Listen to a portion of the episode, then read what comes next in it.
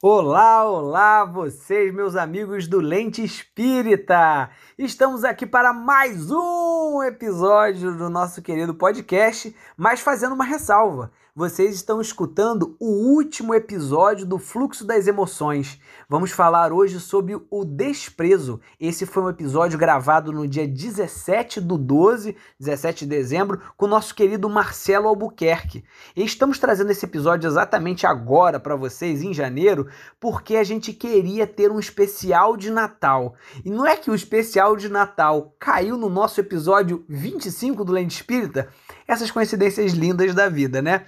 Então, vocês vão poder ficar agora com o, esse podcast, que é o último episódio do Fluxo das Emoções. Escutem porque ficou muito legal. Então também queremos avisar vocês que nós estamos passando por um período de férias, por isso que a gente ficou meio away aí, Rosália e eu estamos tentando aproveitar ao máximo as nossas férias, é, ao mesmo tempo que também estamos preparando novidades para o ano que chega, de 2021. E a gente não consegue imaginar a construção desse ano de 2021 sem vocês. Então, se uma mensagem fica sem, sem responder, se algo aconteceu nesse meio do caminho que vocês sentiram algum desconforto e que pode ser melhor, ou se tem algo que vocês falaram assim, continue nessa, nessa, nessa vibe Falem com a gente, precisamos de vocês. Somos amadores, galera. Aqui não tem profissional de podcast. A gravação é amadora, a edição é amadora, tudo é muito amador. É tudo muito caseiro, mas feito com muito, muito carinho para vocês. Então, fiquem com a gente e escutem aí mais um episódio do nosso querido Lente Espírita. Até o próximo episódio depois das férias. Tchau, tchau. Olá, olá, senhoras e senhores, galera do Lente Espírita, sejam muito bem-vindos ao nosso último episódio dessa série maravilhosa que foi o estudo do fluxo das emoções. Que emoção, hein, Rosália? Oh, que emoção, que emoção. muito feliz. Passamos. Mesmo pela alegria, passamos pela raiva, pela tristeza, passamos pelo medo e hoje vamos tocar em uma emoção fundamental que muitas vezes a gente não consegue nem vislumbrar que ela Exatamente. existe. Tão emocionante, tão emocionante que a gente deixou por último, né? Para fechar o pacote. é aquela que passa pela gente assim meio despercebido. E essas que passam despercebido, galera, é aquela que a gente tem que ter mais cautela. Porque se a gente não conhece essa emoção e se a gente não conhece qualquer que seja emoção e como que ela acontece e ela faz dentro da gente, ela passa, como diz o nosso bom e velho Kardec, a domar a gente, né? Sim, e eu fico pensando também, Gabriel, que das emoções que a gente tem, essa é a que a gente não quer ter. A tristeza, o medo, a gente até passa e fala: não, tô sentindo isso, né? Há uma rejeição social, mas a emoção que a gente vai tratar hoje a gente não quer ter. Quando a gente fala, você tem a pessoa, não, eu, imagina, né? Que emoção é essa? Que emoção é essa? Que emoção é essa que faz a nossa cabeça esquentar enquanto o nosso corpo congela? Que faz os nossos lábios levantarem apenas um lado do rosto. e a nossa face ficar enrugada, com os olhos fixos no nada. É o desprezo, Gabriel é o desprezo, pessoal, em suas múltiplas facetas: ciúme, nojo, aversão, né? Estamos em um momento da humanidade em que a pergunta da ordem do dia é: como dizer quem nós somos? Em encarnações anteriores, nossos grupos religiosos, nossa vila, nosso trabalho, nossa escola e nossa família colaboravam decisivamente para essa descoberta. E hoje? Com as redes sociais, as relações cada vez mais fluidas, como já dizia Bauman, não nos dizem ao certo quem nós somos. De uma certa forma é bom, porque nós vamos construindo cada vez mais, né? É, essa percepção dentro de nós mesmos. Mas de outra, muito ruim, porque nós somos culturalmente condicionados a ouvir o que o outro tem a nos dizer sobre nós mesmos. e isso gera um silêncio perdido, uma depressão aprendemos nesse fluxo das emoções que as emoções elas são aprendidas socialmente, né? E que algumas delas, como a alegria, nós conseguimos demonstrar facilmente, enquanto outras, como a tristeza, nós queremos logo medicar. Viramos a sociedade dos remédios, pessoal, e pouquíssimo olhamos para a prevenção. De uma certa maneira, nós esquecemos do ditado é melhor prevenir do que remediar, né? E as manifestações de desprezo pela humanidade do outro, elas estão sendo cada vez mais registradas pelo mundo. Sabemos que é uma emoção que sempre existiu, que nasce com a gente, mas agora nós recebemos nas nossas casas com uma rapidez impressionante as camadas da primitividade em um mundo que tenta ser moderno sem acessar a tecnologia mais preciosa nos dada por Deus, a emoção. E desprezar é muito forte, né, Rosália? Desprezar é uma parada muito forte. E só de ouvir falar nessa emoção, que naquele desenho que a gente sempre cita aqui, o Divertidamente da Pixar, é o nojinho, já nos sentimos acuados. Mas a ideia desse podcast é exatamente entender o que é o desprezo. O que representa esse desprezo dentro de nós? Precisamos falar sobre ele. É uma emoção tão bombástica que se nós perguntarmos para vocês o que vocês desprezam, a resposta não vai sair rapidamente. O que é o desprezo? Por que se manifesta pelo nojo? E o ciúme tem ligação com o desprezo? Como a psicologia nos ajuda a pensar nessa emoção tão pouco acessada? E Jesus, o que nos trouxe de legado para transformar essa emoção em nós? Para conversar conosco sobre desprezo, nojo, suas relações com ciúme, o egoísmo e as relações tóxicas. Quem vem aí, Gabriel? Quem vem aqui diretamente de Goiânia é o nosso amigo Marcelo. Nosso amigo querido Marcelo Albuquerque, direto lá do GAN, do Grupo Espírita Arte Nascente, que tá lá desde a sua fundação em 1988, desenvolvendo campanhas de valorização da vida, prevenção de drogas, suicídio, e é um profissional que atua na área da psicologia e também é professor. Marcelo, seja muito bem-vindo, meu amigo ao Lente Espírita. Suas palavras iniciais. Bom dia, meus queridos Gabriel e Rosália. Olha, essa energia da apresentação de vocês está tão gostosa que é até difícil entrar no assunto desprezo.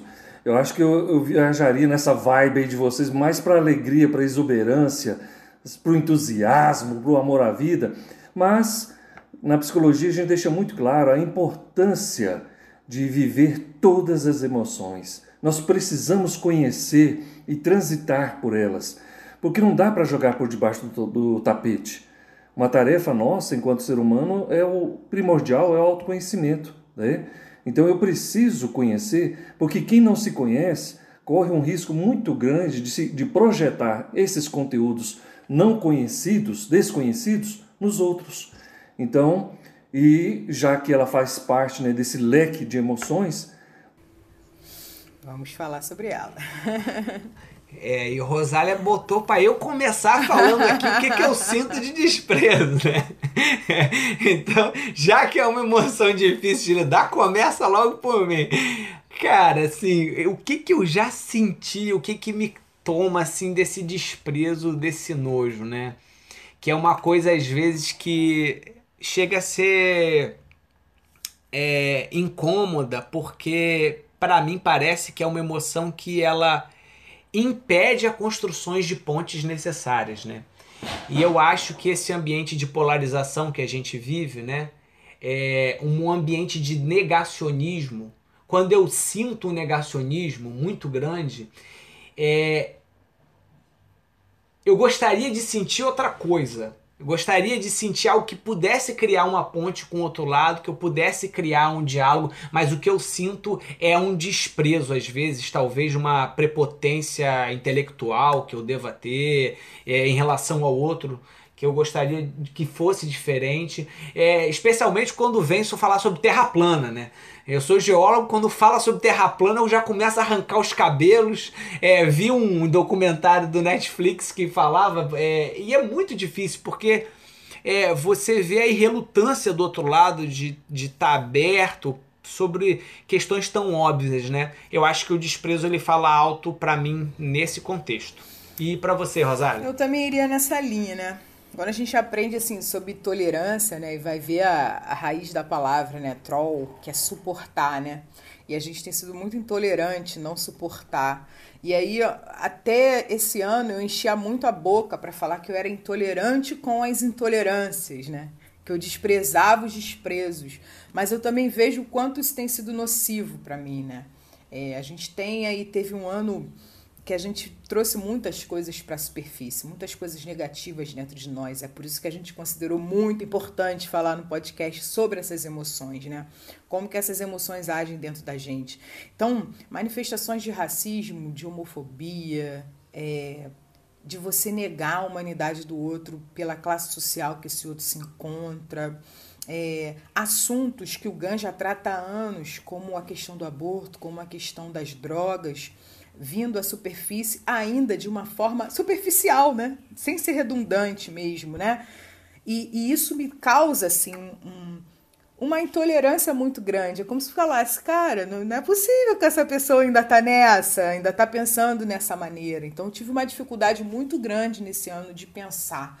É, murei bastante relações, né? Tentando construir pontes, mas eu acabei murando essas relações. E você, Marcelo, o que, que você despreza? Olha, é... eu sinto que quando eu percebo né, essa apatia, né, o desinteresse, a, o pessimismo, né, o negacionismo, a, o, a falta de perspectivas, pessoas que já têm um script pronto, né, e que elas elas mesmas sabotam né, oportunidades de se aproximar daquilo que ela despreza, de ter uma nova leitura, de ter um olhar às vezes engessado, né, cristalizado dentro de um conceito e não muda.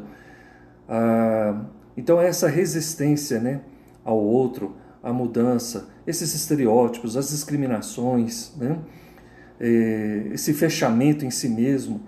Então isso de alguma forma me traz né, é, um impacto, porque quando a pessoa está nesse estágio, ela fica estagnada. Então, assim, não há um, um, uma abertura para uma mudança, para uma evolução.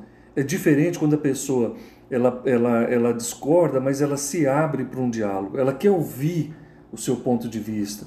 Ela quer entender por que, que você pensa diferente. Que diferente que é esse? O, o desprezo, ele fecha a porta. Ele é uma muralha. Ele não dá abertura para o novo. O que ele já tem é suficiente. Né? Então ele fecha ali aquele conteúdo, ele põe um ponto final. E, e é ali não se estabelece relação. Se estabelece às vezes uma agressão, uma indiferença, uma apatia. Então isso, isso, esse, isso me, me, me incomoda. Né? É. É. É, e Marcelo, é, é, interessante você falar isso assim, porque eu pensei exatamente nisso quando a gente estava falando, né? Que os três foram numa linha muito semelhante. Eu fiquei imaginando Jesus, né? Naquele, na situação de governador espiritual e tudo que ele tinha de, de conteúdo e ele estava lidando ali com, com pessoas num grau de evolução muito diferente. No entanto, ele conseguiu acolher a todos, né? Então parece que a potência, né, a potência da, da, da, no, no, processo de construção é, é a gente conseguir converter, conseguir lidar com esse desprezo de uma maneira que a gente consiga que ele exista, mas que ele consiga gerar uma ponte ao mesmo tempo, né? Eu fico pensando aqui no como, né? Porque nesse percurso que a gente tem feito aí, né, de aprender sobre as emoções, que elas são um conjunto de reações corporais, automáticas e sociais, que precisamos dar nomes a essas emoções, né? Eu fico pensando nessa, nesse papel do desprezo. Qual seria a ação do desprezo? Que as pessoas nas redes sociais, por exemplo, chamam até de, de ranço, né? Que age no nosso corpo, na nossa mente e no nosso espírito. Como é que, como é, que é? Qual é a ação dela na gente?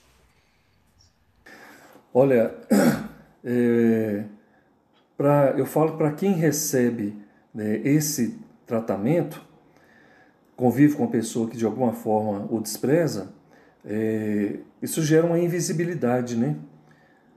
Então você perde a sua visibilidade. Então o que você pensa, o que você sente, o ser humano que você é, é descartado. O desprezo despreza. O que é o desprezo? Eu tiro, né? eu jogo fora. Né? É como se não tem importância na minha vida. É como se a pessoa perdesse o papel dela, a identidade dela. E isso é, é gravíssimo, porque lembra muito também a rejeição. Né? E, e para nós, na psicologia, a rejeição é, um é uma das, das situações né, de agressividade é, de maior intensidade, porque ao desprezar você impede que o outro assuma um papel, assuma uma identidade. Né? E se a gente, se tem algo que nós precisamos enquanto encarnados, é de uma identidade. Eu não reencarnei para ser uma parede. Se eu estou nesse estágio né, de ser humano, eu reencarnei para escrever uma história, para deixar um legado, para fazer diferença na minha vida e na vida daqueles que eu convivo, né? Então o desprezo ele anula, né? Ele sequestra, né? ele tira a pessoa de circulação e isso é horrível, principalmente quando isso começa dentro da própria família, né? Então a gente sabe, né? Que as pessoas não nascem desprezando. É lógico que a gente traz as nossas cargas, o nosso legado de outras, né? Mas a família é, ela teria aí, tem aí um papel primordial para trabalhar nessas questões. Né? E muitas vezes são emoções aprendidas no seio da própria família. Né? Então eu sinto que a família ela poderia fazer um trabalho de prevenção extraordinário, já desde sempre. Né? Sensacional, sensacional. E, e, é como você falou, né? Essa, essa emoção né, do desprezo, essa ação do desprezo, como toda emoção, ela é muito temporal, né? Mas nós, através das nossas atitudes internas e externas, é que vamos prolongando, né? Essa nossa relação com o desprezo. E uma das manifestações desse desprezo pelo outro, Marcelo, a gente não pensa muito, mas é uma relação de desprezo. Estou afirmando que o ciúme é uma relação de desprezo, né? É, é uma relação de desprezo pelo outro é como se a gente estivesse fazendo ao redor do outro uma cerca, né? O ciúme é uma cerca. A gente fica na ilusão do apego, querendo colocar quem nós amamos naquela cerca, queremos que aquele outro não mude e que a nossa relação continue igual, mas nem nós e nem o outro ficamos iguais, né? Então, esse outro, muitas vezes cansado dessas nossas projeções, ele vai acabar pulando a cerca, né? E, a gente vai trocando de relações sem cuidar desse ciúme. A gente vai se vitimizando, vai sempre colocando no outro uma responsabilidade que é nossa, né? E esse ciúme ele só vai crescendo, crescendo, nos deixando fragilizados, inseguros.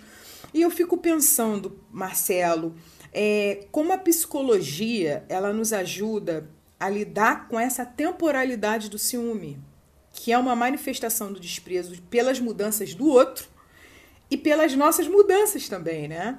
E, e como esse entendimento e aceitação da honestidade da gente se, sentir ciúme, falar, caramba, eu tô sentindo ciúme da minha filha, tá mais apegada à minha esposa, mais ligada à minha esposa, eu tô sentindo ciúme dos meus pais, eu tô sentindo ciúme do meu companheiro e da minha companheira. Como a gente lida honestamente com esse sentir ciúme por algo ou por alguém, né? E como a psicologia ela pode nos ajudar, né, a lidar com isso. Eu sinto que o papel da, da psicologia é primordial é ir na gênese, né? é ir na, já que o Gabriel é geólogo, é ir lá na arqueologia, lá na genealogia, lá na, na gênese mesmo, para tentar identificar né, é, que ciúme é esse, né? Ah, que, para que a pessoa tome posse, para que ela entenda de repente é, quais são os mecanismos que me deixam fragilizado, me deixam numa situação de vulnerabilidade. E esses mecanismos, eles realmente são ameaçadores? Né? É, que ameaça é essa? Né? E a gente vai ajudando a pessoa a pensar sobre a, esse, essa construção desse, dessa emoção, desse sentimento, desse comportamento. E, e, e, e essa construção, na medida que ela vai se conhecendo, aí a gente também começa a trabalhar a questão da autoestima, né? Porque na medida que a pessoa ela consegue ter um bom vínculo com ela mesma, ela se conhece, se respeita, se valoriza, ela tem probabilidades de assumir relações e sabendo qual é o papel dela ali, qual é a importância dela ali, ela não, e ela não se vê ameaçada pela presença de uma outra pessoa, de uma outra situação. Ela sabe qual é o papel dela, ela não busca uma coisa fantástica né, que a autoestima promove. Essas pessoas que têm uma boa autoestima, elas não ficam mais buscando aprovação do outro, reconhecimento do outro. Então, assim, eu não preciso que você é, manifeste o que você sente por mim tá, para que eu me sinta bem. Eu já me sinto bem independente do que você sente por mim. Eu não sou dependente ah, do, das, da, do seu afeto, da sua atenção, para eu é, me sentir bem nessa encarnação, com a vida que eu tenho. Então, ou seja, se há uma boa autoestima, um bom nível de autoconhecimento, eu vou manter uma relação de desapego com o outro. Porque eu sei que o outro tem um papel também, e assim como eu, ah, eu tenho N áreas de atuação, o outro também tem. Né? E tem um momento que é nosso, que é em comum. É um momento que deve ser né, valorizado, respeitado, mas essa pessoa, ela não veio para ser o sol da minha vida. Né? Então, assim, o, o ciúme vem muito é, acompanhado de uma, uma, uma, conduta muito egoísta, né, de posse, de possessão, ser possessivo, né, de ser exclusivo. Então, se você tem uma, desenvolve uma boa autoestima e uma boa amorosidade, uma boa aceitação, eu não preciso de que o outro fique tampando buracos. Eu não preciso da presença eh, de uma forma acentuada na minha vida, porque a, a, a pessoa que tem um nível baixo de autoestima e de insegurança, a, todas as vezes que alguém chega perto do objeto amado dele, representa uma ameaça. É como se fosse roubar o brinquedo dele. Né? Eu vou, e aí, eu vou ficar, vou brincar com o quê? Quem vai suprir essa, a, a, falta dessa pessoa? Quem tem uma boa autoestima, ele tem bons amigos, ele se realiza na vida profissional, ele se realiza na vida social, ele tem um, vínculo geralmente com a espiritualidade, né? ele tem um hobby, ele tem um vínculo de repente com a própria família dele de origem. Então, assim, há tanta coisa que faz os olhos dele brilhar e aquela pessoa que está com ele é mais uma situação né? e não a única. Então, é, para quem tem uma boa autoestima, é como se, se a gente olhar para os dedos da mão, cada dedo fosse um pilar que me dá satisfação e realização. Para a pessoa ciumenta, é como se ela transferisse todos, ao invés de ter vários pilares, ela só tem um. E aí ela dirige para essa pessoa. E se essa pessoa de alguma forma o frustra, tira-se o pilar. Aí ele entra em pânico, em desespero. Ele não tem ele jogou todas as fichas da vida dele naquela situação, naquela pessoa, se tira. E uns é tão insuportável a dor que ele não, ele, ele, não, ele não se permite mais ficar aqui. E ele chega ao ponto né, de ir às vias de fato, de tirar a vida daquela pessoa e se matar. Porque eu vou viver para quê agora? Então é muito delicado. Né? Então eu sinto que, eh, na medida que a gente desenvolve a autoestima, é, se gosta, se respeita. E esse autoestima, a gente tem nada a ver com narcisismo, como o cara que se acha, eu sou. Não. É um, é um amor, é um sentimento de gratidão. E outra, é, de você se amar independente de condições. É um amor incondicional mesmo. Né? Não é aquele amor planilha, não, que eu só vou me amar depois que eu me formar, depois que eu me casar depois que eu consegui um estágio, consegui um bom emprego, me aposento. Não, é o amor aqui e agora. Lindo. E é. eu, é. é. lindo. E, e, e, você falando, eu fiquei pensando assim, né, Marcelo? Você, é, quando tira todos os pilares, você falou, né? É, quando você, é, o, o ciumento, ou a ciumenta, ele, ela, ou ela, ele reúne todos os pilares num único pilar, né? E, e, talvez, é, e é exatamente assim, o que a gente está tentando fazer aqui nesse podcast, né? Ampliar nossa visão sobre o que pode ser a vida. O que, é, o que pode preencher a nossa vida, né? É como que a gente pode ter mais outros pilares e como esses pilares funcionam exatamente para a gente conseguir é, nos manter com essa autoestima, nos manter em harmonia, nos manter em paz. É uma outra coisa que eu achei interessante puxar antes da gente avançar nas outras perguntas é o caráter inicial do nojo, do desprezo, no critério evolucionista, né? É, no critério da evolução, no conceito da evolução dos próprios animais, né? Ele tem ali naquele primeiro momento assim uma relação com a comida, né? Com os sabores, com aquilo que me faz bem e esse desprezo para determinadas comidas ou esse desprezo para determinados tipos de textura de certa forma, nos protegeram na evolução, né, Marcelo? É, por exemplo, é, comer uma comida estragada, né? Você tem aquele gosto de, ah, caraca, que gosto ruim e tal, né? A, a, eu queria, te, antes da gente avançar, entender um pouquinho assim, como é que esse, esse isso sai né, do processo evolutivo que nos mantém a sanidade e a segurança e passa para ser uma coisa que pode nos adoecer. E como que esse desprezo hoje ele poderia, no, no, tirando só essa relação de conservação da vida, né, é, ele poderia ser uma coisa que nos conservasse também como espíritos? Eu sinto que a, quando eu falo né, que a, a importância da a educação, principalmente por parte da família, né, é, nós aprendemos muito por imitação, principalmente na primeira fase né, da infância pelos exemplos. Então, é, quando as crianças começam a perceber as relações que os pais têm com toda essa diversidade, né, isso ali, ele querendo ou não, consciente e inconscientemente, ele começa a internalizar. Né? Então, tem muitos comportamentos que você percebe que a criança reproduz, o espelho, ela está espelhando. Né? Ela viu a mãe, a reação da mãe quando teve contato, de repente, como você citou o exemplo, de determinados sabores. Ela viu a reação da mãe quando a, ela vai falar com a secretária dela. Ela vê a relação da mãe e do pai quando eles veem pessoas menos favorecidas nas vias públicas. Né? Então, tudo isso é assimilado. Tanto o que é positivo, porque a criança aí, nesse caso, não tem filtro, ela assimila. Então eu lembro de, de pessoas mesmo que, tem um, que vieram conversar comigo, principalmente alunos, porque eu trabalho muito com eles.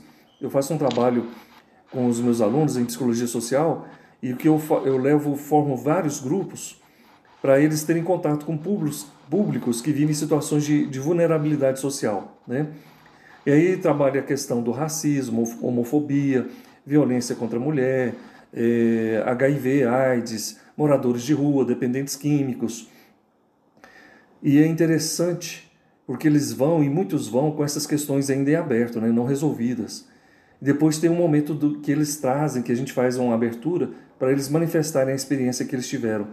E muitos chegam e falam: é, foi preciso viver essa experiência para eu quebrar alguns padrões que já faziam aniversário dentro de mim. Né? Porque eu venho de uma família, Marcelo, racista. Os meus avós, bisavós eram racistas, os meus avós racistas, os meus pais racistas. Então, assim, eu cresci dentro desse universo. E eu só comecei, ainda bem, eu falo que ainda bem que existe a sociedade, existe o centro espírita, existe outros templos religiosos, existem as escolas, porque ele começa a beber em outras fontes. E na medida que ele vai bebendo em outras fontes, ele não é bobo, ele começa a fazer comparação. Mas calma aí, isso que meu pai fala não é o que eu vejo na prática e ele começa um processo de desmistificação. Então, a, então é, é, é a boa notícia para situações que vivem essas situações de nojo, de arrogância, é a socialização. Então, por isso que o grupo ele é extraordinário, né? porque no grupo você nunca chega sozinho, você traz todo o seu, o seu legado e você encontra várias pessoas com diversos legados.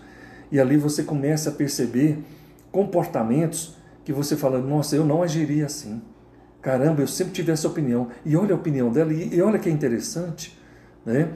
Então, por isso que eu sinto que nós temos que ter uma certa tolerância quando se fala em desprezo, em N outros eh, preconceito, né? Porque a gente não sabe qual foi o caminho que essa pessoa percorreu, que escola que ela estudou, quais foram as referências, né?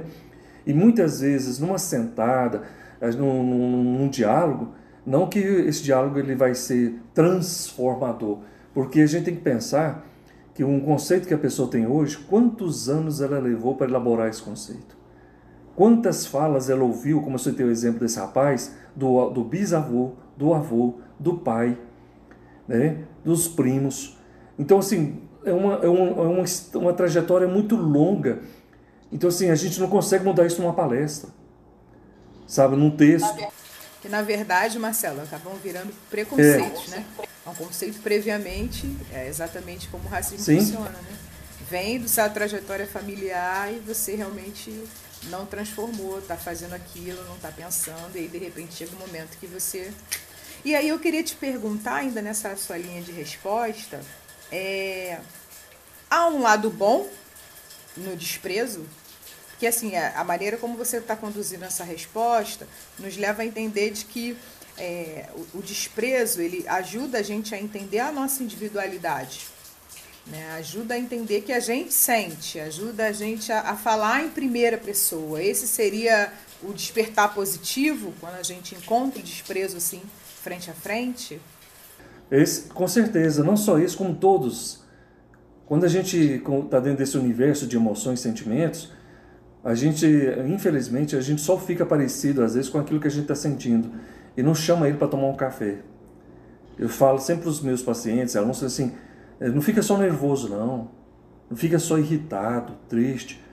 A hora que você passar por um pouquinho a sentar, chama esse desprezo, chama essa arrogância, chama essa dor, essa angústia, chama ela para conversar, para bater um papo e tenta entender que desprezo que é esse, hein? Por que, que eu não suporto? Por que, que eu rejeito? Né? Essa pessoa me faz mal? Ela me agride? Né? Tem quanta, quantas coisas que nós desprezamos, pessoas principalmente, que elas nem sabem da sua existência. Ela nem sabe que você existe e você já despreza. E você já, já, já é, cria condições para nem ter contato, né? para nem experimentar. Né? Como você falou no início aí, aqui em casa mesmo a gente brinca muito, com, a gente faz muito isso com as crianças, elas não querem experimentar determinados alimentos e jamais experimentam, já, não, não gosto. Já experimentou? Não. Então você só vai falar que não gosta, vai emitir uma opinião depois de experimentar. Você vai experimentar, nem que seja um pedacinho. E, e, e o que, que tem ocorrido? Olha, a lista de não gosto tem diminuído significativamente. Né? E tem coisas que experimenta, gosta, se lambuza, não quer mais saber nem mais do, do resto do cardápio. Né? Então, é muito importante, Rosário, em cima disso que você falou, sabe? Eu sempre convido a, a, as pessoas a pensarem sobre que ódio é esse. Que desprezo que é esse? Que ciúme que é esse? Porque, sabe, só sentir é, é muito reativo. Mas eu preciso, de repente, elaborar isso e entender por que, que essa pessoa me irrita tanto. E eu fiquei pensando assim, né, Marcelo? Se, se a gente for pensar, fazer uma comparação assim com um alimento estragado, né? Então, tipo, gente lá como um animal, é, lá no nosso tempo lá de experimentando lá nossa fase felina, talvez, alguma coisa assim, a gente comeu uma carne estragada, alguma coisa assim, a gente sentiu aquele nojo, né? E, e, e aquilo não cabia para aquela nossa fase evolutiva. Então a gente foi buscar um alimento melhor. Então eu penso assim também, se a gente pudesse fazer analogia, é quando a gente sente um nojo do racismo, né? Né? Essa ação, a, a homofobia, como a gente falou, né? É, é, quando a gente sente um, um nojo de quando uma situação de ciúme ela acontece, talvez ela seja só aquele gatilho para levantar nossa orelha e falar assim: cara, isso tá estragado. Isso, isso, isso não seria tão bom ser consumido. Eita, caiu aqui o negócio aqui, peraí. Deixa eu só voltar aqui. É. Isso não seria tão bom ser consumido. Talvez a gente deveria evitar isso. E aí, da gente não criar aquele sentimento do eu vou rejeitar completamente. Mas assim, eu não gostaria disso. Então, minha, meu alerta é: isso não tá legal, isso não é um alimento que eu quero, não quero processar isso para minha sociedade. Então, como esse alerta já veio, eu vou pegar agora a ferramenta do amor e vou perguntar para ela assim: amor, como é que a gente faz para poder cozinhar esse alimento? Para a gente redirecionar isso, para a gente transformar isso em algo que possa participar dessa sopa harmônica, que possa participar dessa refeição, desse banquete onde todos participem né? É, e aí a gente estaria trazendo talvez também uma forma de olhar para esse, esse, essa emoção nojo como um, um alerta para aquilo que pode ser melhor, né? Para aquilo que pode ser cozinhado, para aquilo que pode ser temperado, para com o amor, né? Para dar uma redirecionada, né? Eu acho isso fantástico, viu? Porque me lembra é, a gente, se a gente for fazer analogia já com os alimentos, é, a gente não despreza uma banana, uma maçã, um fruto, em função de um pequeno amasso ou aquela parte que está deteriorada, né? Você aí o desprezo é interessante, você despreza aquela parte que realmente ela não tem como ser aproveitada ali, né? Mas você não descarta, porque o desprezo, ele, essencialmente, às vezes ele, ele descarta, né?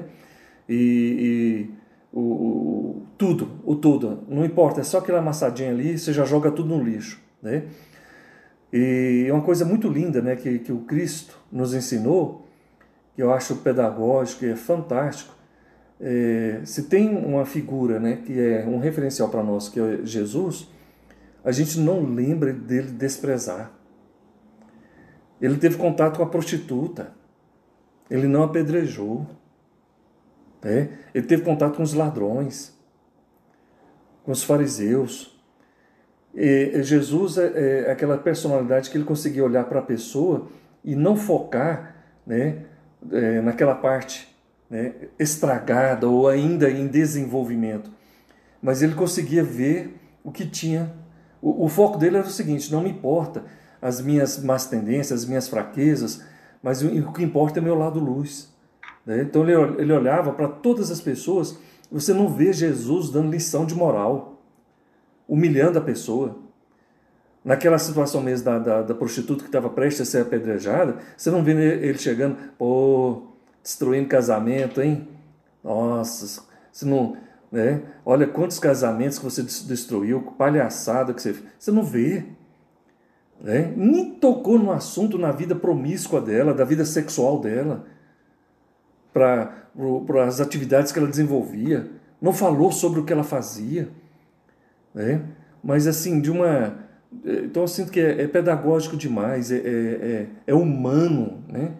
Então assim, o cara roubava, ele não fala do roubo. O cara explorava, ele não fala da exploração, né? Então eu acho que isso, isso é fantástico. Eu preparando aqui para falar com vocês, eu lembrei de situações de desprezo, eu lembrei daquela história do daquele educador, pedagogo, até aí do Rio, se não me engano, não de São Paulo, de São Paulo, Roberto Carlos. Vocês conhecem a história dele? Ah, um sim, negro. Sim, sim, Carlos, contador de histórias. Isso, ele é negro. mineiro, na verdade. É? ele é mineiro. Ele foi desprezado, ele foi adotado e ele desadotado. É mineiro, ele é mineiro. É mineiro, né? É. é. E, e ele foi a, adotado e desadotado inúmeras vezes, uma ficha né, imensa de delitos, e encontra uma francesa né, que o adota. Né? E, e, ele contando na, na, fala, na fala dele, falando que uma das primeiras vezes que ele sai, ela saiu e deixa ele em casa sozinho, quando ela chegou, a casa estava flutuando. Ele abriu todas as torneiras, né, fechou todas as possibilidades da água sair, do líquido sair, e estava tudo flutuando. E ele pensou, e ele como ele pensou, agora sim, né? Dando um motivo para ela ser mais uma que vai me desadotar, né? E ela chega, olha para aquela situação, Vou precisar da sua ajuda. Vamos limpar essa casa? E ele esperando aquele escarcel, aquele escândalo, né? E é, então, é, as, então essa conduta de não olhar para aquilo que a pessoa, porque o nosso problema é esse. Se uma pessoa não nos agrada, nos fere, nós desprezamos ela por inteiro. E não foi isso que o Cristo fez. Você já pensou? É, é prostituta? Então, próximo. Olha, ladrão. Não. Próximo. Ah, esse aqui. Não. Então, Cristo, para nós, é um exemplo de aceitação incondicional, independente do que você fez no verão passado, tá? É, se você está ali, se você procurou, você é bem-vindo, né? E eu não vou focar naquilo que você não deu conta de fazer, né? nas suas fraquezas, nos seus vícios. Não se fala sobre isso. Então, é, esse é o nosso mal, porque isso e começa dentro da própria família. Né? Então, se o filho não corresponde às expectativas dos, dos pais, os pais desprezam o filho. Eu conheço histórias de, de filho que não correspondeu à expectativa do pai, já tem mais de 20 anos que o pai despreza o filho, né, por, não, por ele não estar cumprindo, seguindo a cartilha que ele escreveu. Né? Então, assim, é, então o desprezo duro é, é, isso, sabe? Porque ele, ele anula, né? assim, é o fruto. Você desprezou o fruto ele está com amassado, você joga fora. Gente, mas tem 99% dele ali que está legal.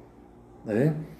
E conforme foi hoje, principalmente no, no, momento que a gente fala de tanta reciclagem, é, aproveitar, né? até a parte estragada, né? Você vê de, de, gente fazendo mosaicos lindos aí de, de peças quebradas que, que iam para o lixo, né? E a pessoa consegue fazer um trabalho artístico fantástico. Então, assim, nós estamos vivendo a era que a gente tem que repensar até mesmo o nosso lixo. Né? Quanta coisa é desprezada e que, tem, que e viram verdadeiras obras de arte né? por um olhar de alguém que olhou e viu ali possibilidades. Então o desprezo ele não vê possibilidades, ele vê anulação. Nossa, isso é lindo, hein? Pera aí, para, bota, bota, um, bota uma faixa essa grande assim, o desprezo, como é que é? O, o desprezo ele não vê possibilidades, ele vê anulação, né?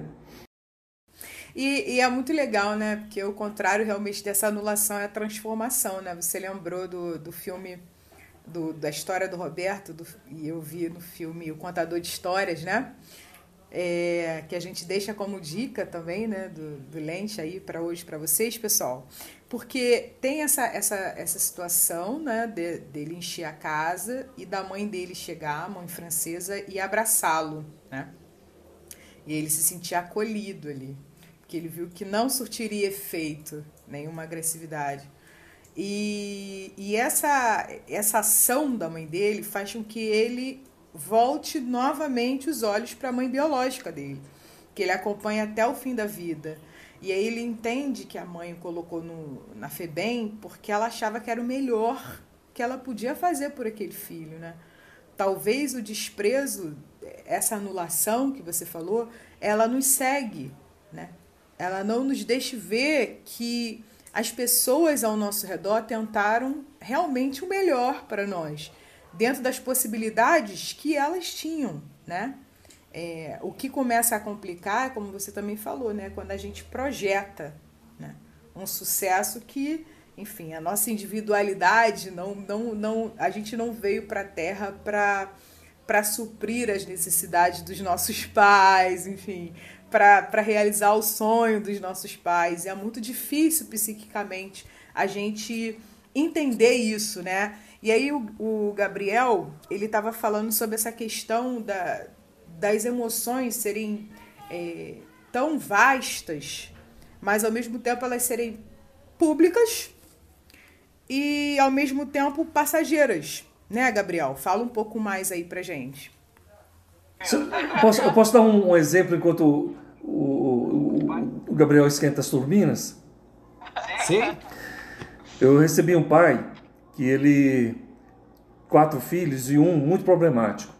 Brigava na escola, notas baixas, era chamado constantemente na escola. Esse pai começou a desprezar esse filho. E só se dirigia a ele sendo muito duro, muito ríspido, e, fazia questão de valorizar os outros né, e desvalorizá-lo. E, e aí ele veio conversar comigo, eu falei, olha, eu, eu vou ter uma proposta para o senhor, um desafio. A partir de agora eu quero que o senhor sequestre o seu filho, esse filho problema. Ele, como assim? O senhor vai sair só com ele. Vai ter momento que vai sair a família inteira, mas vai ter momentos que eu quero que o senhor saia só com ele. Mas ele não merece. E falou tudo né, que o filho fazia. Falei que, que justificava o não merecimento. Falei, pois é mas o senhor vai sair só com ele. O senhor vai sair para comer um sanduíche com ele. Ele gosta de que ah, gosta de andar de bicicleta, vai fazer trilha com ele, vai andar. Você anda de bicicleta, eu ando. O senhor vai no cinema com ele. Eu falei, não, eu só vou fazer isso quando ele melhorar as notas, quando ele parar de brigar na escola. Eu falei, não. Mas por que, que eu devo fazer isso? Eu falei, porque ele é seu filho. E seu filho, o senhor está fazendo barganha com ele. Isso que o senhor está querendo é barganha. O senhor colocou seu filho numa planilha. Se você fizer isso, você ganha isso. Se fizer isso, ganha isso. E seu filho ele tem que ser amado independente tá, de, de, de retorno. E se seu filho tivesse uma paralisia cerebral? E se seu filho fosse um, uma pessoa com algumas limitações físicas e cognitivas? Ele não vai ter resultado. Provavelmente, se fosse condenado a ficar, levar uma vida vegetal, ele não deveria ser amado? Só é amado na medida que dá retorno? Né? Então, falou, ah, não sei se isso vai funcionar não. E foi embora. Seis meses depois ele voltou aqui. Ele falou, fiquei uns três meses relutando, viu? Mas aí resolvi aceitar o desafio. E falei, cheguei para ele falou, pô, meu irmão, vamos ali. Aonde, pai? Vamos ali, rapaz. Fui comer um sanduíche, fiquei, ele ficava comendo sanduíche com aquele olhão para cima de mim, né? E assustado. Na terceira vez ele vira para mim e fala, pai, tá acontecendo alguma coisa? Ele, por quê? O, o senhor parou de brigar comigo, o senhor parou de me xingar. O senhor está me abraçando mais, me beijando mais, fala que me ama, sai comigo para comer sanduíche, andar de bicicleta, cinema. Está acontecendo alguma coisa? Pai, o senhor está com câncer? Né? é. O senhor vai separar da mamãe? Aí ele narrou, né? Ele falou: Olha, eu aprendi, me falaram que eu tenho que te amar, meu filho, independente de você me dar, dar resultados que o papai espera de você. Não importa se você tira dois na escola ou sete, você é meu filho. Eu não posso esperar que você mude o seu comportamento agora, eu vou amar meu filho. Então eu aprendi que eu tenho que te amar. Você tirando dois ou, ou sete, saindo bem na escola ou não, brigando ou não, né? Então o papai resolveu te amar. Ele fala, Marcelo, eu não, ele não mudou da água para o vinho não, mas esse semestre eu não fui chamado nenhuma vez na escola. E um dia ele chegou aqui né, tropeçando nas pernas porque conseguiu tirar um sete. Né? Então, é, o nosso mal é esse, sabe? Porque o, o, o desprezo tem muito a ver com raiva e desgosto. Né? Então, assim, a pessoa ela te, esse desgosto faz com que você vá desprezando, porque a pessoa não está atendendo à sua demanda. E você começa a sentir um certo ódio, um asco, né? O desprezo, é o desprezo, né? desprezar. Por quê? Porque a pessoa está tá vivendo a vida dela, não está vivendo a sua, não está correspondendo às suas expectativas. Né?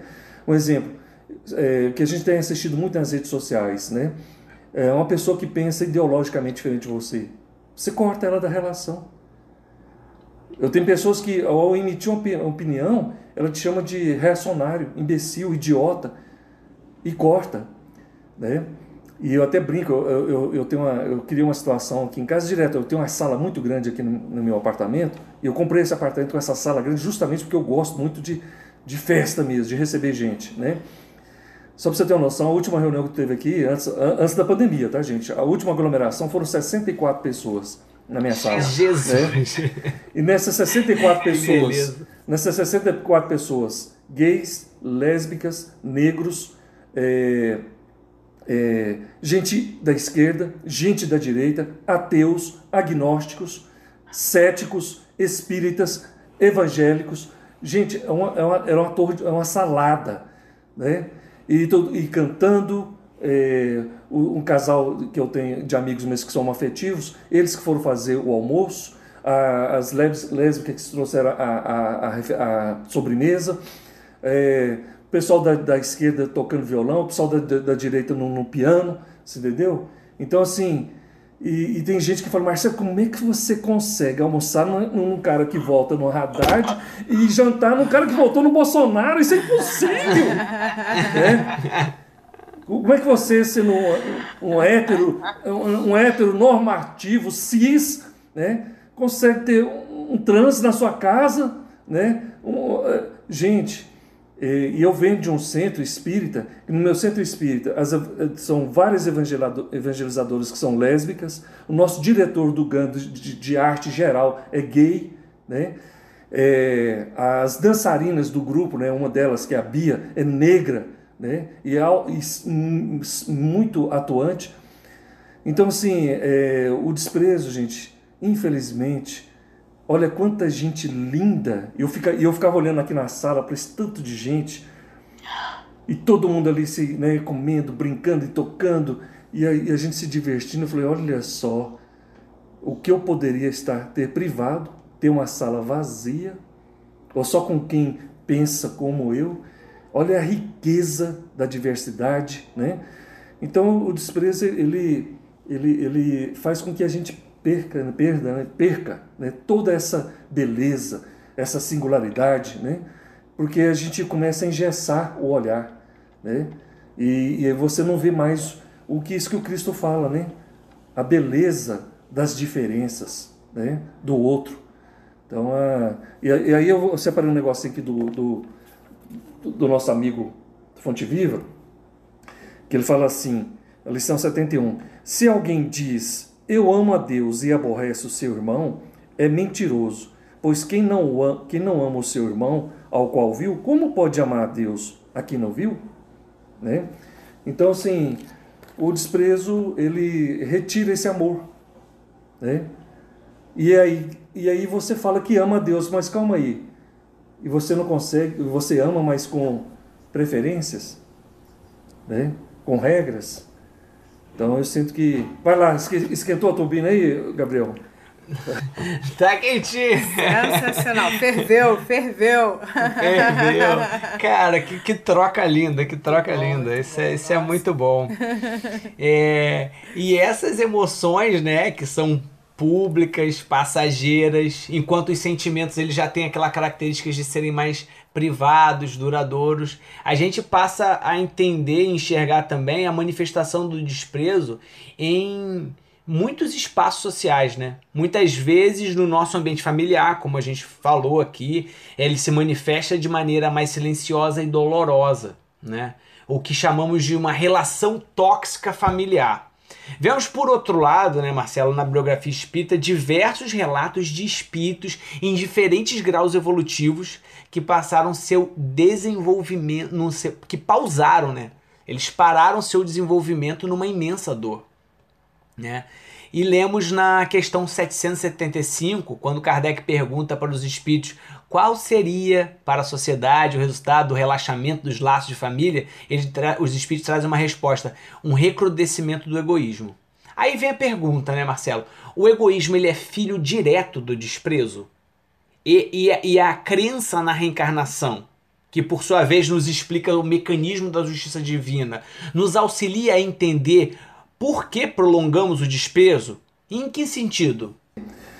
Eu acredito muito que o egoísmo ele seja assim um fomentador do desprezo, porque não há na, quando o egoísmo ele impera, eu não, não há não existe o outro, né? Existe o, o que eu acredito, né? Então o que o outro pensa, sente, é, não não me interessa, né? Então há, há essa exclusão, um comportamento de exclusão. Né? Então, acredito sim que o, é, no, o, o, desprezo é um companheiro, um parceiro, né? porque ou, você, ou atende às minhas demandas, às minhas convicções, os meus desejos, os meus projetos, mas é aquilo que não atende, está fora. Né? Eu descarto, não serve. Né? E aí a gente se torna extremamente arrogante, preconceituoso, porque eu já tenho os conceitos formados. Eu, eu nunca te vi e sempre te odiei. Né? Assim como tem eu nunca te vi e sempre te amei. Né? A Rosália foi uma dessas pessoas. Eu, eu nunca tinha visto a Rosália e já amava a Rosália. Né? Você é uma dessas pessoas. Eu nunca, te, eu nunca tinha te visto e já te amava. Né? Então, é, ainda bem que tem o contrário, né, gente? Porque se né, for só o tava danado. Então, assim, eu, eu acredito e acredito muito, sim, que é desses, dessas heranças do passado, né? Então, por isso que, sabe, para nós, principalmente como espírita, a gente tem que ampliar essa compreensão e olhar para aquele indivíduo que alimenta esse tipo de comportamento ainda e entender, caramba, que, que, em que, que lugar que esse espírito já esteve, hein? Que tipo de mensagem que essa pessoa recebeu para demandar tamanho ódio, tamanha aversão, sem nunca nessa encarnação e outras, às vezes a gente até vê nem na própria família ele tem esse tipo de exemplo. Você tem famílias que os pais são extremamente solidários, né? recebem. Eu já vi filho, quando chega um, negro, um, homem afetivo em casa, o filho se trancar, né? por incrível que pareça. Né? É, a gente às vezes espera isso dos pais, que são caretas, ultrapassados. Não, filho. De, de, filho. de filho brigar com a mãe, porque a mãe ajuda aquela comunidade menos favorecida. porque ela dá um prato de comida, porque ela faz cesta básica, porque ela dá cursos de corte e costura, porque ela prepara um enxoval. E o filho e a filha, ela fala, oh, mãe, eu ouvi, já vi relato, eu vou trazer minhas amigas aqui, pelo amor de Deus, hein? Não deixa a fulana aparecer aqui na sala não, tá? A fulana é, é uma pessoa negra. Falou, não, filha, a casa, essa casa, ela, ela não é, isso aqui não é a senzala e ela está é, proibida de frequentar determinados. Ela vai trafegar sim. Essa casa é minha, né? Então, se você está incomodado, você vai receber sua vaga na casa delas, mas aqui, aqui isso não vai acontecer não. Então, assim, ela não tem exemplo dos pais. Os pais extremamente solidários, ou melhor, não é nem solidário, né, gente? Porque o que fica falando solidário fica parecendo que é, é, é, é eles são menores, né? É, é, como se diz? Conscientes, pais que são conscientes, né? E, e o filho não é. E aí o pai pode perguntar, mas onde é que esse menino aprendeu? Eu nunca destratei, eu sempre recebi bem. Eu tenho amigos, igual o pai fala para Marcelo, eu tenho amigos que são gays, vão almoçar, jantar lá em casa, e minha filha, meu filho é, é, sai da mesa e deixa a gente sozinho. Então, assim, e viva o Espiritismo. Né? Como é que uma pessoa que nasce num berço, que não é homofóbico, não é racista, né? não diminui ninguém por estar numa situação menos favorecida, e vê, ao contrário, exemplos fantásticos, testemunhos dos pais, e ele nutre todo, toda esse, essa herança aí. Então, gente, é, eu falo que tem gente que. não eu, eu, eu, acho isso que eu acho fantástico na doutrina, né? Porque. E às vezes os pais ficam decepcionados, falam, Marcelo, passei a encarnação inteira e infelizmente eu corro o risco de sair e perceber meu filho com esse tipo de comportamento. Eu falei assim, mas você não acha que é muito pretensão você querer corrigir no espaço de 20, 30, 40 anos, séculos, milênios.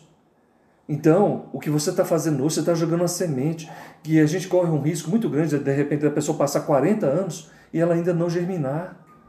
Pode, mas já é alguma coisa. Quem sabe na próxima? Né? Quantas de nós mesmo aqui, agora nesse momento né, desse podcast, coisas que nos foram faladas lá na infância e a gente rebelou, não aceitou, bateu de frente com o pai e com a mãe. Foi preciso passar muita água debaixo da ponte para hoje você falar assim: nossa, caramba, minha mãe tinha razão. É? Minha mãe tinha razão. Cara, olha, meu, olha aqui, meu pai já fazia isso. Você acha que você está descobrindo, né? você, na verdade você está reinventando a roda. Sua mãe já fazia isso, cara. Você teve que passar 40 anos né, para aceitar algo que sua mãe já fazia. Então, e às vezes ela nem, nem aqui está mais. Né?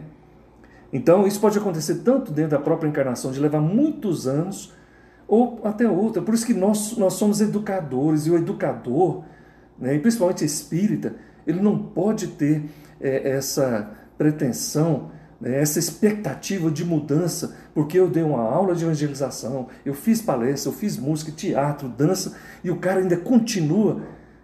Falta, sabe, muito da nossa parte? Respeitar o tempo do Espírito. Né? Ah, Márcia, mas aí a gente não está acomodado? Não, respeita. Todo mundo que ouviu Cristo, gente, aceitou ele de pronto? Quantas pessoas jogaram pedra nele, cuspiram nele? Quantas pessoas que estiveram lá com ele, em loco, a cores ao vivo, né? E não aproveitaram e acharam aquilo ali ridículo. E só depois, em algumas encarnações, nossa, gente, tem dois mil anos no mínimo. A gente está aqui tentando aprender. Estamos aí, né? 2021, Marcelo, 2021 tá apontando aqui pra gente, tá na na marca do pênalti para a gente fazer o gol, né? Ele vem aí com ele uma série de desafios que nós ainda não conseguimos assimilar, exatamente como você apontou, né? No século passado, nós chamamos essa década, que vai começar agora no século XXI, de os loucos anos 20. Eles eram muito baseados na, na, na, frase curta: tempo é dinheiro, né? E tudo tinha que ser muito rápido, muito prático, muito fácil, né? Uma enorme quantidade de experimentos, eventos científicos, artísticos marcaram aquela época, assim como a Grande Depressão, porque você produzia muito, você consumia muito, e aí acabou chegando o um momento que você produziu muito não tinha para quem vender. Então, pessoas, muitas, milhões, perderam seu emprego e milhares suicidaram. É, e aí, Marcelo, a gente fica pensando assim: aquele sonho americano, que era um sonho material, ele foi ruindo na década de 1920, porque eles colocaram o ter no topo, né? Você consegue traçar assim alguma previsão, né, para os loucos anos 20 do século 21, que ainda está tão arraigado no ter e não no ser? É uma previsão que seja assim mais otimista, sabe? É, se nós basearmos esses nossos novos anos 20 no ser, como é que seria uma sociedade transformadora, né? Nesses se Deus quiser e se nós quisermos também, os bons anos 20 do século 21. Depois de todo esse 1920 que valeu por uma década. É, 2020 que valeu por uma década. Olha, esse 20 está valendo quase que para uma encarnação inteira. Viu? É verdade. É, eu sinto que é, com essas mudanças, né, que essa trajetória que você falou aí, desde a era industrial, né, do, da, da, do homem aí que entrava num, estabelecimento e vivia e ficava ali 20, 30, 40, 50, aposentava ali dentro, né? Para essa era que nós estamos vivendo hoje, que é a era da informação, da inteligência, é, eu tenho percebido que um dos grandes fracassos da juventude hoje, da, do pessoal que está vivendo, né, dentro desse período hoje, é, é o fracasso da, da, da ausência do autoconhecimento, da espiritualidade. Pessoas às vezes notáveis em QI, né, mas com uma nota muito baixa em QE, né, coeficiente emocional e espiritual. Você vê pessoas que tiveram oportunidades né, que os nossos pais antepassados não tiveram, né? Boa formação, acesso à informação, né, educação, e mas que não não desenvolveram essas competências. Então eu sinto que, olha, uma, uma competência né, primordial para que a gente tenha êxito não só material, mas também espiritual, é a educação. A educação desse espírito. Valores, princípios, ética. Muita gente sendo mandada embora, é, sendo despedida. Eu tenho empresários que viram para mim e falaram, Marcelo, a meninada tem um currículo lindo, mas não suportam é, cobranças, não suportam receber ordens. Quando assumem algum cargo de poder, eles, eles são arrogantes, eles humilham, eles maltratam. É, então você percebe que há um despreparo emocional e espiritual, com uma, uma dificuldade, uma intolerância, frustração altíssima. Eu falo que a sociedade, não, vou, não estou generalizando, mas tem muita gente na sociedade que você podia colocar aquele adesivo assim, cuidado, frágil, né? este lado para cima. Pessoas que um, uma questão muito pequena ela trinca, ela racha, ela surta, ela se joga do quinto andar, né? É, ela, ela mata, ela se mata. Então, assim, eu fico pensando, aí eu fico preocupado que o que foi que os nossos pais, eu fiz um texto que o, o final dele fecha assim, o que foi que os nossos pais fizeram conosco, filhos, e que hoje somos pais, que nós, enquanto filhos, nós demos conta de alguma forma de lidar com porta na cara, racismo, é, agressão, frustração, e a gente conseguiu elaborar, que agora nós, na condição de pais, nós não estamos dando conta de fazer com os nossos filhos. Eu tenho visto gente aí com, com situações muito pequenas, assim, colocar o fim na vida. A mãe teve ali, foi mais dura, a menina entrou no quarto e se matou, se jogou pela janela, né? Então, então eu sinto que para daqui para frente, sabe, a gente, é, acho que é dever dos pais, né? Primeiro dever dos pais apresentar o Cristo, né, para os filhos, porque é isso que eu chamo de legado, né? Ah, os pais estão muito preocupados em deixar herança. Eu até falei ontem num, num evento que falei que herança que é o que é um pensamento que eu vi aí nas internets da vida, que fala que herança é o que você deixa para as pessoas, legado é o que você deixa na pessoa, né? Então tem muitos pais deixando herança, mas não estão deixando legados, né? E qual que seria o legado? Né? O culto do evangelho no lar, né? Para nós que somos espíritas, O, o, o filho crescer vendo o pai, do exemplo né, diário dos pais, de cidadania, de respeito, de amor ao próximo. Né? Então, assim, aqui em casa mesmo, minhas filhas cresceram, eu tenho uma filha de 27 e duas mais novas. Eu resolvi ser pai na idade de ser avô. Né? E, então, eu tenho, é, elas cresceram, minhas filhas não sabem o que é, assim, entre aspas, elas, na, na, nossa cultura, na minha família, elas não sabem o que é racismo. Né? Porque elas, vi, sempre tiveram trânsito aqui dentro de casa. Elas não sabem o que é homofobia. Né? Então, assim, então que exemplos que nós, pais, estamos passando para os nossos filhos? Né? É, nós estamos apresentando para eles essas possibilidades de fortalecer esses conceitos, porque, gente, o jovem desse, dessa década agora aí de 20, né, de 2020, que tiver conhecimento, valores, princípios, ética, amor ao próximo, solidariedade, olha, eu não vejo pessoas assim desempregadas. Eu não vejo pessoas assim se dando mal. As portas se abrem e o povo quer. Eles querem ele porque ele dá retorno. Não é só esse retorno financeiro, porque o, o grosso, o estúpido, o, o arrogante, ele até conhece muito, mas ele não fica, porque ele se torna insuportável, uma pessoa difícil. Então, então eu sinto, Rosália, que ah, nós temos que investir, continuar investindo muito em educação, sabe? Só que as pessoas confundem educação com instrução. E acham que se eu colocar meu filho na melhor escola, beleza, estou garantido. Não. Eu, eu, fiquei tão feliz na, na, na escola que minhas, minhas filhas estudam, tem um cartaz bem grande. Pais, aqui nós cuidamos da instrução do seu filho. A educação é com você, tá? Então, assim, por favor, não, não, não venha, não, gado de corte, gado de corte, gado de leite, gado de leite, né? Linguagem aqui do Goiás, tá? Gado de, gado de corte, né? Então, assim, não confunda as coisas, né?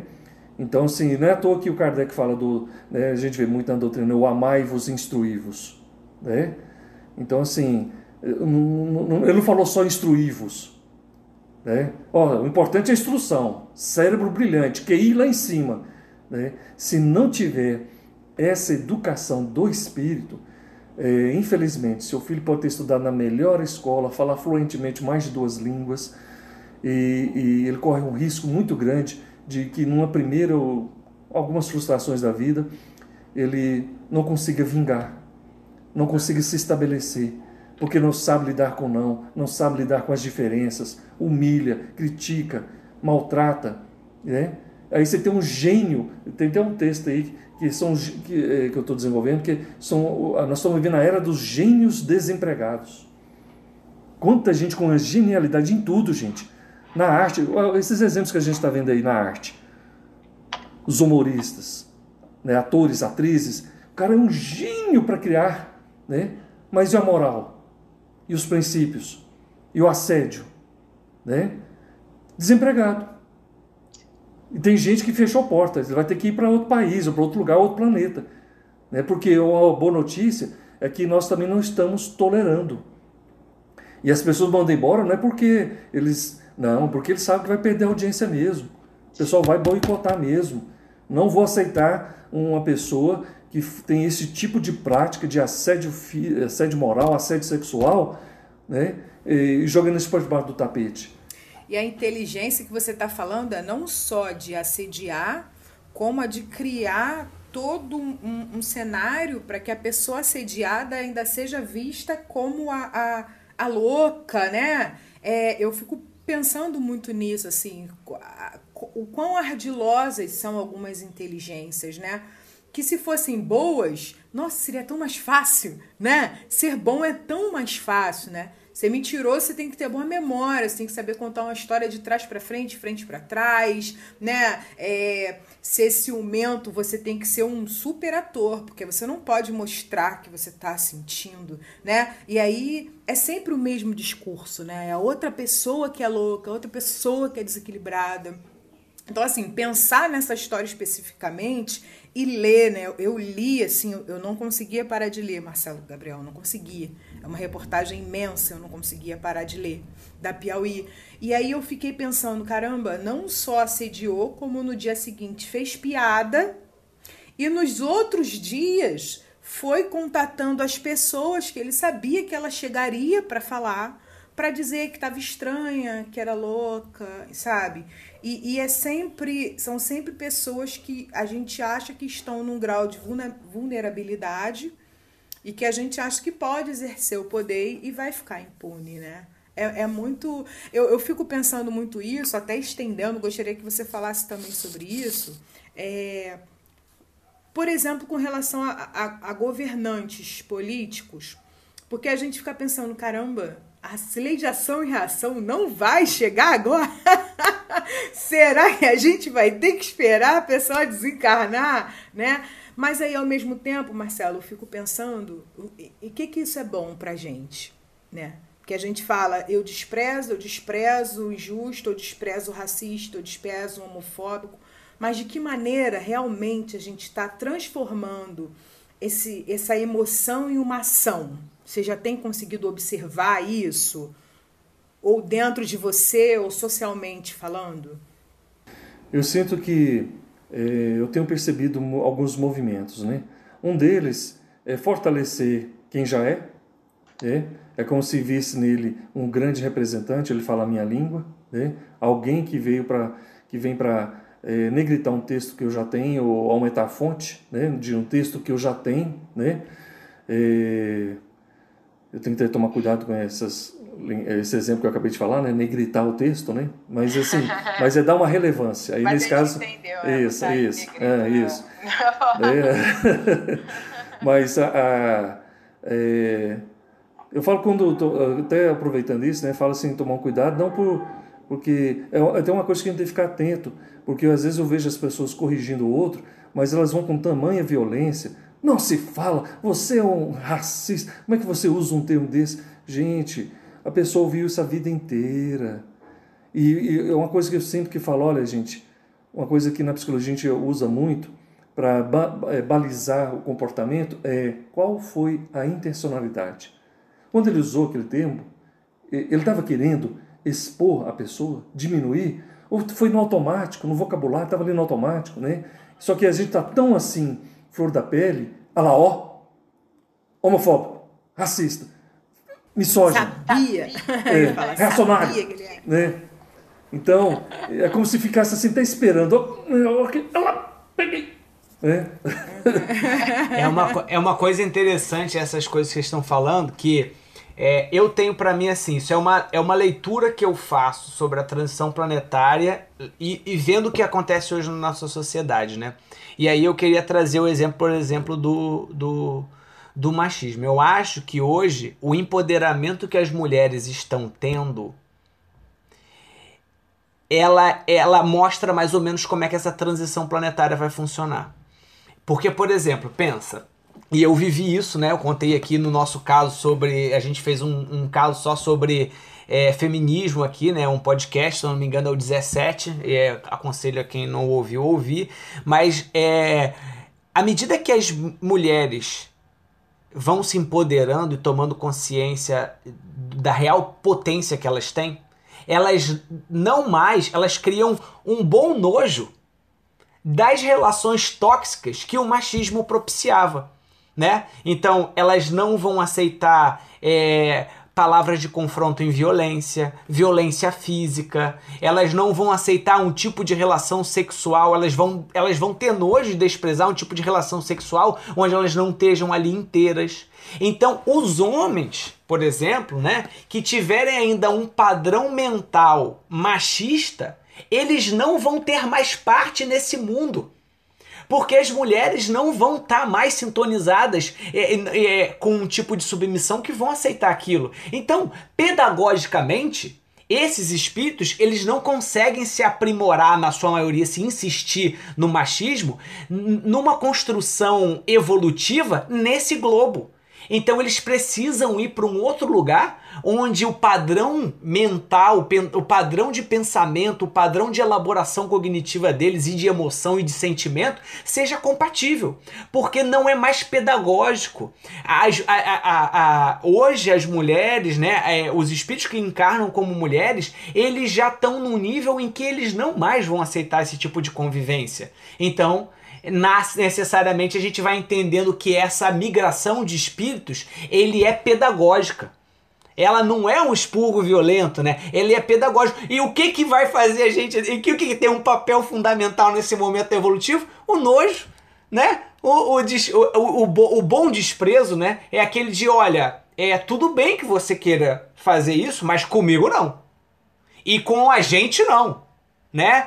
É, é, e a, a própria, o próprio não aceitar, por exemplo, um, é, que diretores né, de uma, de uma, como foi o caso aí que a gente está citando, né, é um diretor humorístico da Globo, seja um assediador, é, de falar assim, é, nós, nós temos nojo disso, olha, você pode até fazer outra coisa, a gente quer até que você se reeduque, mas ter o papel de um diretor e estar em contato com essas pessoas, olha, a gente está falando que esse tipo de coisa está um pouco estragada.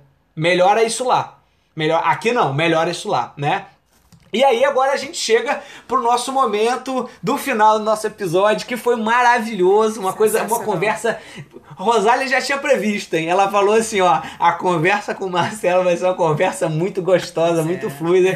E assim, com muita alegria, Marcelo realmente foi. E a gente vem para o nosso momento que é chamado Lente em Foco, né? Aonde a gente é, dá nossas palavras finais aqui, você deixa uma mensagem e a gente dá dicas sobre alguma coisa que, que é interessante. Eu vou deixar como dica o podcast sobre o feminismo que a gente gravou aqui, que se eu não me engano é o, é o Lente Espírita 17 né? E aí, antes de passar a bola para você, eu vou passar a bola com um convite a uma reflexão também, mudando um pouquinho o foco aqui, né? Que durante a via dolorosa, né, Herodes trata Jesus com desprezo, né? Dá a Jesus vestes brancas e a violência truculenta do povo. São Boaventura comenta a atitude de Herodes dessa maneira: desprezou como impotente porque não fez fizera milagres, como ignorante, porque não respondera uma só palavra, como covarde, porque não não se por não se haver defendido. E nós conseguimos compreender o silêncio de Jesus como um silêncio corajoso, entender que Herodes desprezava na verdade a si mesmo, insultava a si mesmo, maltratava a si mesmo, né? Estava, portanto, imerso nas suas próprias angústias. E aí, a lição de Jesus nos aponta os efeitos de nosso desprezo em nós mesmos, né? Com essa analogia com Herodes. Almas despertas como Gandhi, Madre Teresa, Chico Xavier entendiam o desprezo alheio como um degrau evolutivo e respondiam que ficariam mais tristes se eles fossem os ofensores do que no final das contas, né? É, a relação é sempre nossa com Deus e que no final das contas a nossa relação é sempre com Deus. Como tomar essa consciência, Marcelo? A gente gostaria que a sua palavra final, a sua dica fosse por esse caminho assim. Como tomar essa consciência?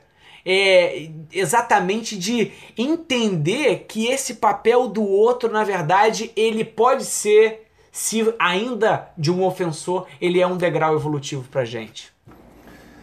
Olha, depois de uma uma fala como essa aí, fantástica, né? Que nos convida a inúmera reflexão, eu sinto que é, a gente o dia, a gente tem que de alguma forma começar a olhar para o outro e ver nele um irmão, né? A nossa digital, né? É, se a gente procurar a gênese da digital de todos os seres humanos, a gente vai reconhecer e a gente sabe quem, quem que é o pai, né?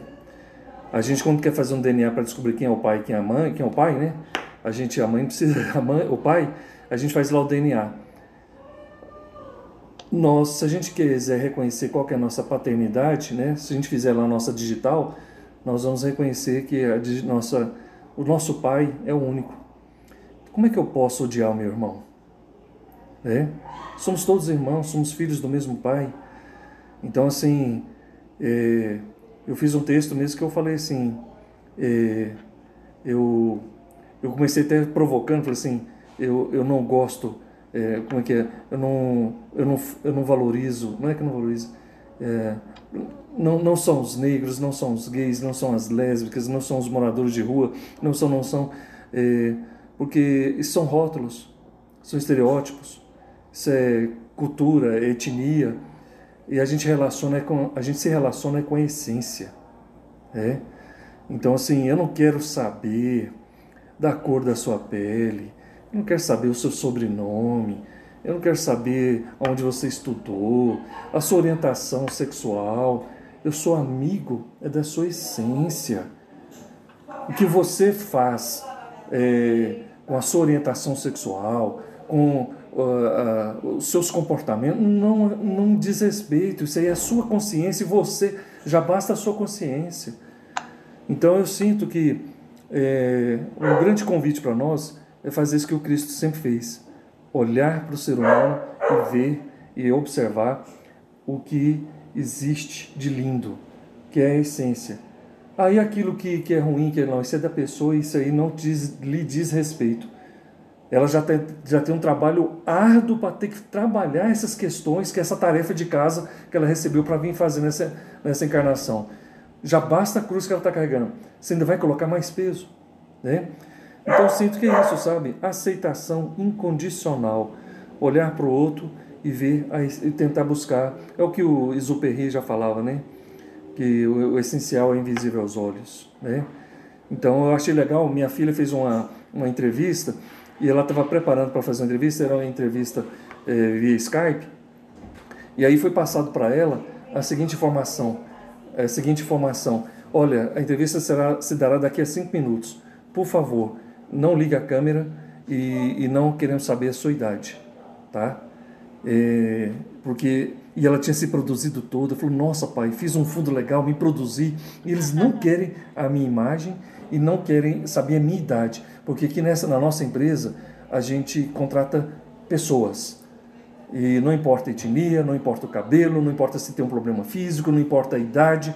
Se você atender aquilo que é, faz parte da filosofia da cultura da nossa empresa, então eu achei extraordinário. Então eu sinto, sabe, gente, a gente não pode ser tão pessimista, porque tem, tem, muitos movimentos que estão valorizando a diversidade. Só que, infelizmente, o, quando há uma, uma, uma, ações de racismo, homofobia, é isso que ganha mídia. Né? Eu trabalho com relações humanas, vida organizacional. Então, o que eu gostaria de deixar é que quando a gente sentir esses, né, essas emoções é, visitarem a gente, uma, sabe assim, não se sinta o cocô do cavalo do bandido, o pior dos piores, mas assim, aproveite esse mal-estar para se questionar por que, que essa situação me incomoda tanto, hein? Por que, que eu não consigo aceitar uma pessoa em função da pigmentação da pele dela, da orientação sexual, para o nível socioeconômico que ela se encontra? Por que, que eu não consigo fazer ainda né, o que o Cristo nos ensinou? Né? se aproximar dos leprosos, dos ladrões, das prostitutas, sem ver diferença, sem asco, sem nojo, sem desprezo, né? E já que o nosso compromisso com essa encarnação é passar essa vida limpo, deixar o homem novo nascer e, e, e, e pedir para o homem velho passar lá na RH para a gente dar as contas dele, né? Então que a gente tenha essa tolerância, esse olhar para dentro e sempre se questionar do porquê que eu sinto né? Por que, que me irrita, me provoca tanto? Se a gente começar a fazer essas perguntas, gente, pode ser que a resposta não venha de imediato, mas elas vêm. Né? E se aproximar dos bons exemplos. Né? Então quero agradecer tá, a oportunidade. Achei fantástico esse momento, muito bonito, né? Porque, gente, falar de, de Cristo, né? Falar do Evangelho, falar dessas coisas é, é, é fantástico, né? Eu, eu falo que é, é acender uma luz dentro da gente, né? E você tem alguma dica de algum livro, uma música para o pessoal ouvir, uma coisa que você acha que seja legal, que você esteja vendo agora que está sendo uma oportunidade boa?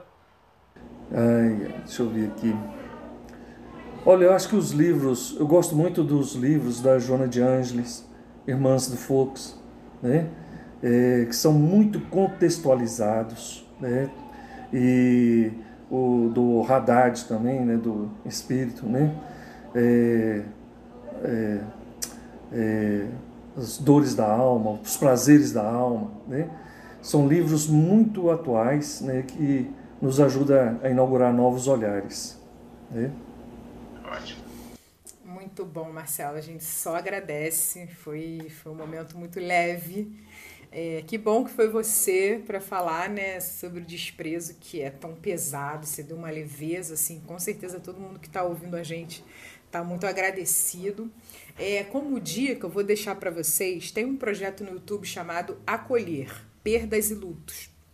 E eles têm um videozinho de 5 minutos chamado Você entende que o outro pensa diferente de você? Eu acho fantástico a gente pensar nisso, né? Um outro mini documentário, que é do mesmo grupo que fez O Silêncio dos Homens, que a gente tratou no podcast sobre masculinidade tóxica, eles têm um mini documentário chamado Como Conversar com Quem Pensa Diferente de Você, que também é fantástico, bem curtinho, vale a pena, depois de ouvir o podcast, vocês irem lá no YouTube para assistir. Tem um filme também um pouco mais antigo, que é comer, rezar e amar. E aí vai para as minhas amigas, né? E, e, tem uma frase que é muito utilizada né, em comer, rezar e amar, uma palavra que é atravessiamo, né? Para a gente atravessar juntos, né? Que em 2021 a gente tem essa noção de que sozinho a gente não vai conseguir. Se a gente quer um, uma década nova, uma década de bondade, que a gente olhe para o lado com mais cuidado e com mais carinho. E aí eu gostaria de encerrar esse programa incentivando olhares de bondade para todos nós, para todos vocês, que esse 2021 ele seja iluminado por dentro, que a gente consiga refletir cada vez mais a nossa essência. É possível ser bom, pessoal. É fácil ser bom e a gente consegue. A gente teve na Terra um, um, grande espírito que a gente gostaria de recordar nesse encerramento, que é o Francisco de Assis, que tem uma oração que é um mantra e que a gente vai deixar aqui para vocês de dica final. Senhor, fazei-me um instrumento da vossa paz. Onde houver ódio, que eu leve o amor. Onde houver ofensa, que eu leve perdão. Onde houver discórdia, que eu leve a união Onde houver dúvida, que eu leve a fé. Onde houver erro, que eu leve a verdade. Onde houver desespero, que eu leve a esperança. Onde houver tristeza, que eu leve a alegria. E onde houver trevas, que eu leve a luz. Ó Mestre, fazei que eu procure mais consolar que ser consolado, compreender que ser compreendido, amar que ser amado pois é dando que se recebe, é perdoando que se é perdoado e é morrendo que se vive para a vida eterna. Sejamos nós eternos, espíritos imortais em busca da felicidade. Um grande beijo e até o próximo Lente Espírita.